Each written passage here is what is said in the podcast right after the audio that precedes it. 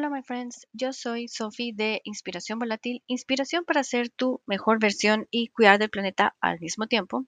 El episodio de hoy es el número 72 y se llama Lecciones que me dejó el 2023.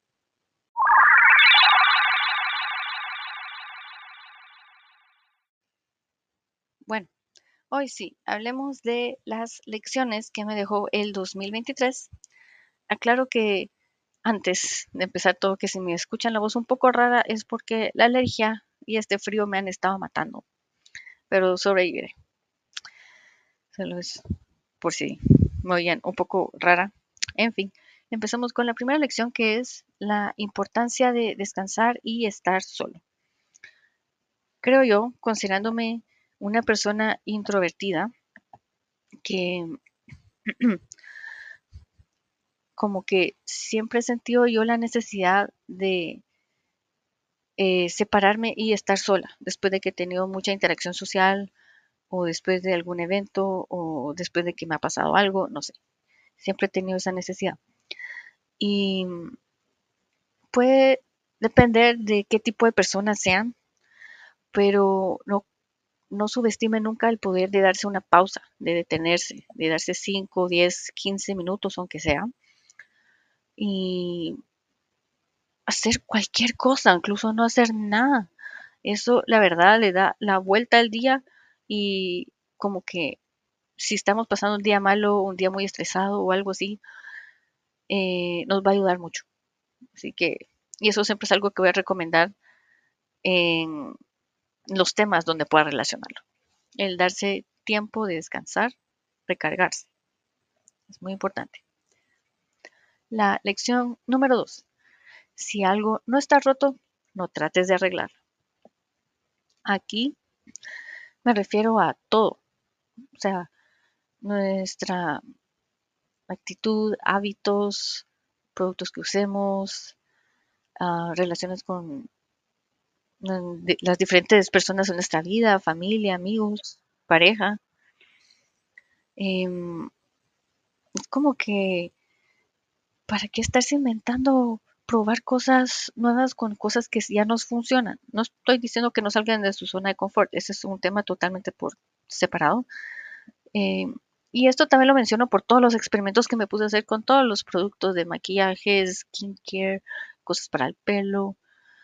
Eh, es tal vez un poco más enfocado en esa parte. Si están haciendo alguna rutina o algo, están usando algo que les funciona, déjenlo ahí, no consigan nada nuevo, no se pongan a inventar nada más. Y ahí cerraré el tema. Ya no seguiré hablando de eso el otro año, lo prometo. Lección número 3. Expresar tus necesidades. Esto es algo que he estado, es con lo que he estado trabajando desde hace unos meses. Eh, creo que por primera vez voy a decir aquí que ya van desde septiembre, tres meses aproximadamente, que he estado en terapia y la verdad que sí ha sido como life changing, como dicen, y me ha ayudado bastante. Y eso es algo que me empecé a dar cuenta que yo no hacía tanto, casi, o la verdad casi nada. Y es poder como que aceptar que uno no va a poder hacer todo uno no puede hacer todo. Y que cuando uno necesita ayuda, los demás no pueden leer nuestra mente. Así que lo mejor es siempre vocalizar todo esto, como que decir, mira, no puedo con esto, ayúdame, ¿me puedes ayudar con esto? O delegar. Em, en fin, yo creo que esto tal vez puede variar de persona en persona, pero en, en cuanto a la mujer, si son mamás, yo creo que me van a poder entender perfectamente, porque si se tienen demasiadas cosas en la cabeza y es como, eh, como si fueran diferentes tipos de personas dentro de una, entonces está pensando no solo como que en, en tu propio beneficio personal, pero si trabajas es como que Estás pensando lo que tienes que hacer también en el trabajo, en la casa, para tu pareja, para tus hijos. Y es como que se empiezan a acumular tantas tareas en la cabeza que llega un punto que uno se olvida que tiene más personas alrededor.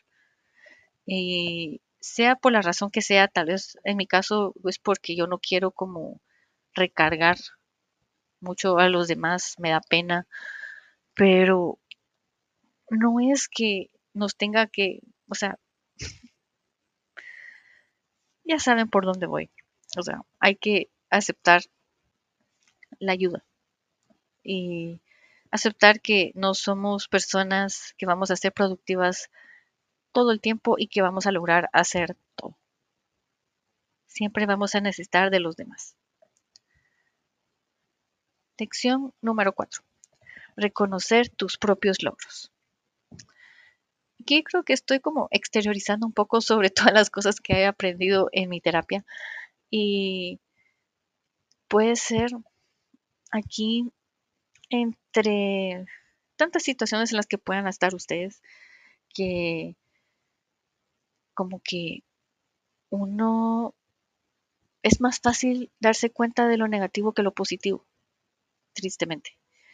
Y en mi caso yo a veces soy muy dura conmigo misma. Este resulta que este episodio va a ser muy personal, pero es, sí es, o sea, ya lo he estado repitiendo mucho, pero es muy importante reconocer nuestros propios logros, porque no vamos a estar dependiendo de la validación de alguien más, de algo exterior, de alguien o algo que nos diga que lo estamos haciendo bien.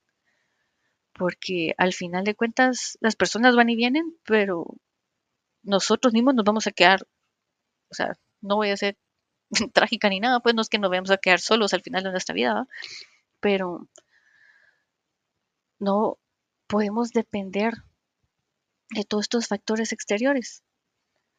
Lo único que es constante es somos nosotros, o sea, nuestra, nosotros estamos con nosotros, por más chistoso que suene, Entonces tenemos que ser como que nuestro propio cheerleader y en vez de complicarnos la vida, deberíamos de facilitar.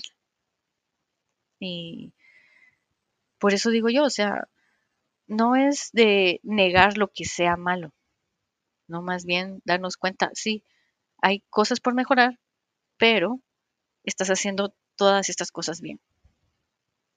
Y así esto nos, nos da un levantón y creo yo que también es un buen cambio de actitud. Darse cuenta de eso, aceptarlo y como que estar orgulloso de, o sea, mira todo lo que logré este año. Y sí, voy a mejorar estas cosas, pero ahí voy. O sea, ya saben, muy positivo. Y la última lección, la lección número 5, es nunca subestimen el poder de simplificar y depurar.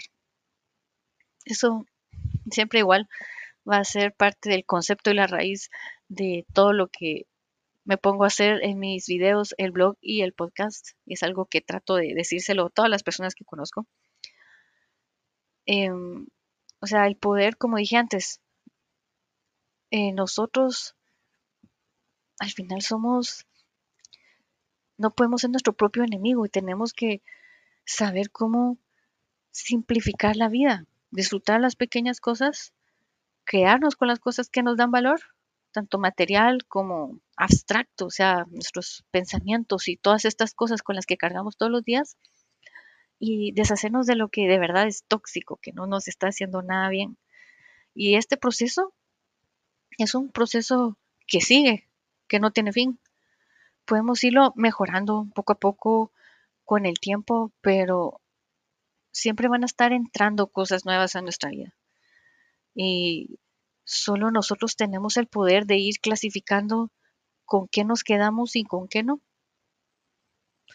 Y al menos en la parte como de lo material, yo siempre he pensado que, bueno, las típicas frases, menos es más, menos pero mejor.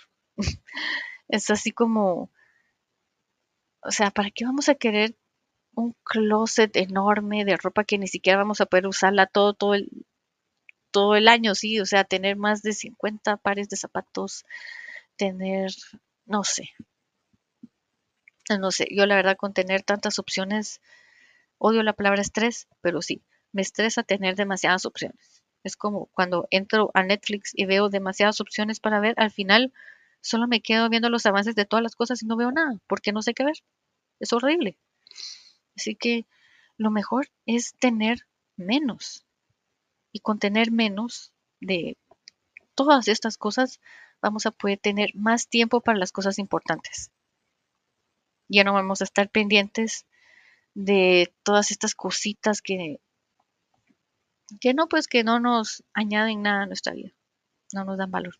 Espero que me haya entendido entre toda esta jerigonza y espero que todas estas lecciones les den algo de qué pensar.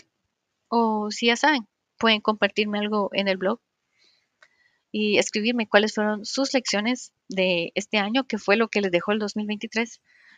Y sí, para terminar, voy a decir de que este es el último episodio de este año porque la verdad em, me decidí a tener vacaciones durante todo diciembre para poder enfocarme bien en terminar mi trabajo y mi familia y descansar, obviamente, y poder tener tiempo para reflexionar sobre todo lo que hice este año y cómo quiero el otro año. En pocas palabras, me emociona tener ya mi nueva agenda para poner todas estas cosas. Bueno, y en mi diario también obviamente. Así que si están escuchando hasta acá, quería agradecerles por todo lo que han escuchado de mí, toda, todas estas, no jerigonzas, y ya saben, todas las cosas que me pongo a pensar, todos estos temas del ecominimalismo, sostenibilidad, reciclaje, minimalismo, y agradecerles por acompañarme todo el camino y espero que me sigan acompañando también el otro año. Esto es todo por hoy. Gracias por escucharme hasta aquí. Espero que este episodio les haya inspirado a tomar acción y recuerden que pueden suscribirse a mi podcast a través de Spotify, Google Podcast y Pocket Cast. O también pueden seguir el blog en inspiracionvolatil.com. Adiós y que la fuerza los acompañe. Y por cierto, porque se me olvidó decirlo antes, feliz Navidad, feliz Año Nuevo.